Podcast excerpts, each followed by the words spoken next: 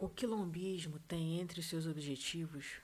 trazer à tona informações sobre a saga dos descendentes de africanos no Brasil sob a ótica dos afrodescendentes, apontando as especificidades do racismo aqui desenvolvido e suas estratégias de aniquilação do povo negro, além de buscar dialogar com os processos de outros irmãos afrodescendentes na diáspora. Dentro dessa análise, o autor destaca a importância de tal feito e flagra a ausência de informações e dados acerca da situação dos negros no Brasil e também nos países de língua inglesa, denunciando que as publicações existentes têm sido escritas por brancos e faz a crítica da ausência de qualquer análise ou produção literária dos negros sobre a própria realidade. Esse fato demonstra como o racismo brasileiro invisibiliza intencionalmente a veiculação de informações e análises sobre a situação do negro no Brasil, tendo os negros como protagonistas. Nesse sentido, Abdias Nascimento caracteriza o racismo brasileiro como um fenômeno especial que adquire traços próprios violento e capaz de criar uma realidade paralela de acordo com os interesses morais e éticos da sociedade branca.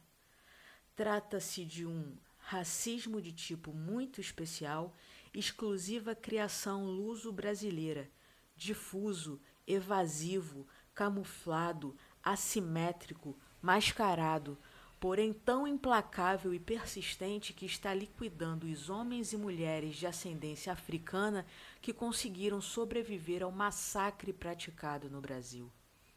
Com efeito, essa destruição coletiva tem conseguido se ocultar da observação mundial pelo disfarce de uma ideologia de utopia racial denominada democracia racial, cuja técnica e estratégia tem conseguido, em parte, confundir o povo afro-brasileiro, dopando-o, entorpecendo-o interiormente. Tal ideologia resulta para o negro num estado de frustração, pois que lhe barra qualquer possibilidade de autoafirmação com integridade, identidade e orgulho. As interpretações produzidas pelos brancos sobre os escravizados e mantidas no pós-escravidão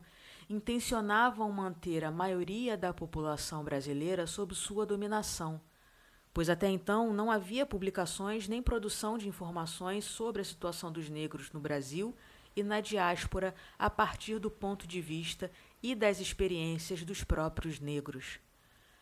Antes da década de 70, tudo o que foi divulgado e produzido sobre essa temática fez parte da estratégia de brancos escravistas, racistas e colonizadores para difundir ideias e pensamentos que subalternizam e invisibilizam as tensões, conflitos e reações da população negra, como afirma Abdias. Considerei o alcance da real contribuição de um livro como esse ao conhecimento recíproco na trajetória histórica dos afro-brasileiros e de seus irmãos do mundo africano. Nessa espécie de balanço, pesou a clamorosa ausência de informação sobre o negro brasileiro, tanto aqui nos Estados Unidos como, sem exceção, entre os africanos de idioma inglês. É verdade que alguns estudiosos norte-americanos, quase todos brancos, têm publicado trabalhos em que focalizam o negro no Brasil. O mesmo pode ser dito de uns quantos brasileiros, literatos ou cientistas sociais, também brancos. Essa lacuna evidencia a importância e a necessidade dessa obra, resultado de um esforço hercúleo do autor em denunciar as condições da população negra no Brasil e na diáspora, sem censura nem condicionada aos interesses da classe dominante, mas a partir do ponto de vista dos, in, dos intelectuais e ativistas negros, que desmistifica a ideia de convivência pacífica e harmônica entre opressores e oprimido além de apresentar um olhar comprometido, engajado, com a história de luta e resistência vivenciada pela população negra no Brasil e na diáspora. O levantamento histórico que o livro traz sustenta a ação de resistência forjada nas lutas pela libertação, pela construção de estruturas e formas de vidas autônomas desde os tempos do, do cativeiro, se contrapondo à ideia de que os escravizados foram passivos e aceitaram o regime de servidão. O conjunto de informações apresentado no texto demonstra que os levantes e revoltas nos quais a população negra lutou, reagiu e negou as formas de dominação estavam sintonizados com processos de lutas internacionais, a exemplo da Revolução Francesa, com os ideais de liberdade, igualdade e fraternidade e se espalhavam por todas as regiões do país, em cada canto do continente e em cada momento histórico diferenciado. Algumas tentativas de derrocar esse sistema estão registradas na história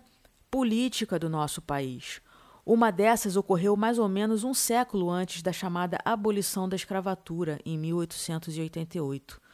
Um grupo de negros livres, mulatos e brancos formou-se na Bahia em 1798 com um propósito revolucionário. Os principais objetivos do movimento eram a independência do território da Bahia, um governo republicano,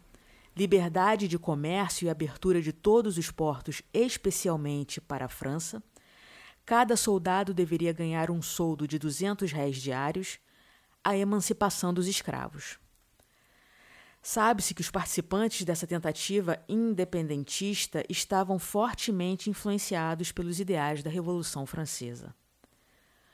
Outro elemento fundamental que compõe essa obra é a história minuciosa do processo de construção de um movimento internacional, detalhando as estratégias e metodologias para envolver os, os diversos países da América no debate, reflexão e produção teórica em busca de construir uma relação de identidade e pertencimento entre negros da diáspora e o continente africano. Esforços dos africanos na diáspora tentando a conquista de liberdade e melhoria socioeconômica têm sido registrados em todos os países onde os negros constituem uma comunidade de relativa importância demográfica. Entretanto, aqueles esforços têm se sucedido mais ou menos isoladamente por causa da separação que nos foi imposta pelo colonialismo e pelo racismo. Mas o projeto da unidade pan-africana sempre esteve e está vivo na consciência de cada um de nós, em qualquer lugar onde o supremacismo branco nos tenha determinado permanecer. O movimento pan-africanista apresentado aqui explicita a consciência dos negros engajados no movimento sobre a importância e necessidade de outro modelo de referência político-social, de construção de alianças e reconstrução de laços capazes de orientar as organizações e reivindicações dos negros na diáspora a partir de um projeto de nação centrado nos valores africanos em contraposição ao modelo eurocêntrico. Assim, Abdias reforça que a publicação desse livro teria como alvo fender esse bloqueio que nos isola, contribuindo, ainda que limitadamente, para iluminar e compreender o processo e as diversas estratégias utilizadas pelas forças que nos exploram, oprimem e alienam. Para o restabelecimento da integridade de nossa família, a família africana no continente e fora dele, é imprescindível o reforço dos nossos vínculos ideológicos e culturais como condição prévia do nosso sucesso. Estamos conscientes de que nossa luta transcende os limites dos nossos respectivos países. O sofrimento da criança, da mulher e do homem negros é um fenômeno internacional.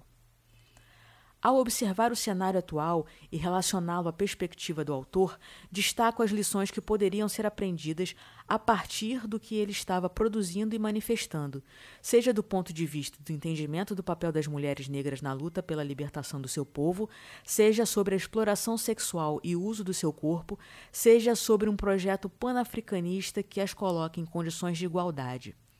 Diante de tudo isso, Penso quanto desse conhecimento poderia ter sido usado para chegar onde queríamos, quanto tempo foi desperdiçado com teorias e práticas excludentes, racistas, sexistas, violentas que afetaram e continuam afetando de maneira contundente a maioria da população brasileira. As fraturas precisam ser expostas, as máscaras devem cair. a esquerda brasileira fez ao longo de décadas o papel de capataz em sua relação com os movimentos e com os ativistas negros. Alijou a luta antirracista e foi conivente com o projeto hegemônico branco que nos mata, nos tira a dignidade e nos transforma em garrafinhas. Eu, base que precisa ser conduzida. E nos momentos eleitorais, os negros subalternizados por eles adentram as nossas comunidades, as nossas casas de santo, os nossos espaços de lazer, os nossos quilombos em busca de voto, da nossa autorização para que eles continuem retirando os nossos direitos, apagando as nossas referências, desqualificando as nossas formas de olhar, pensar e autodeterminar, como se fôssemos o retrato do atraso e da ignorância. No caso brasileiro, a questão racial, como contradição primária da estrutura socioeconômica e psicocultural, é um fato tão óbvio que deveria dispensar maiores argumentos. Entretanto, de um lado temos somados os reacionários convictos, os liberais e os progressistas, negando essa realidade concreta com os mesmos argumentos utilizados pela esquerda e por marxistas tradicionais. Trata-se de um problema de pobres e ricos, um problema de classes e não de raça, um argumento fantasioso, de meia-verdade. Podemos, portanto, indagar o porquê desse fenômeno, da negação e da invisibilidade, ou então ir além da indagação e aprofundar o processo de garimpagem que foi produzido pelos intelectuais e ativistas negros, rumo à antecipação, com a finalidade de apresentar outras raridades que provavelmente devem estar submersas nos escombros do racismo faz-se necessário resgatá-las para produzir novas coletâneas sobre o pensamento do panafricanismo e suas experiências na da América e África, organizando-as a partir de uma cronologia histórica que as situe temporalmente em cada processo político, revelando as suas contribuições, sua temporalidade e o refinamento de pensar como atuar estrategicamente da macro à micropolítica, passando pela geopolítica do poder. Por fim, Quero destacar a perspectiva do autor exposta no texto sobre o papel da mulher negra na ótica panafricanista. Essa forma de pensar deve ser difundida entre aqueles que nós entre aqueles de nós que foram afetados diretamente pela educação branca sexista, que põe em segundo plano o papel das mulheres, fenômeno que, quando se articula com o racismo, produz um resultado perverso que tem a mulher negra como alvo principal. Esse imaginário violento e negativo precisa ser extirpado da sociedade. Ao aprofundar as reflexões sobre a emancipação, sobre a participação política das mulheres negras na luta pela libertação do nosso povo, é fundamental interseccionar tais pensamentos com o que temos produzido cotidianamente no Movimento Nacional de Mulheres Negras, pois acreditamos, como diz o professor Abdias, que a mulher negra, desde algumas das nossas mais antigas tradições e culturas, tem seu lugar inscrito em nível de igualdade aos homens, tanto na responsabilidade doméstica como nos domínios do poder político, econômico e cultural. Na diáspora africana da escravidão, é a fortaleza da mulher africana, ao seu trabalho, sofrimento e martírio que devemos, em primeiro lugar, à sobrevivência do nosso povo. Enfim, Muitos conhecimentos acerca da população negra do Brasil e da diáspora são disponibilizados nessa obra. O quilombismo é indispensável para ampliar nossa percepção no que diz respeito à população negra, ao racismo e às mulheres negras. E a esperança acalentada é de que outras produções nesse padrão possam surgir,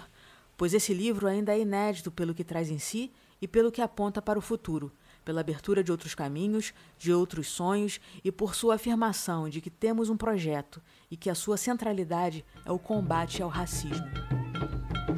Texto do Valdeci Nascimento, pós-fácil de uma das edições do Quilombismo do Abdias Nascimento.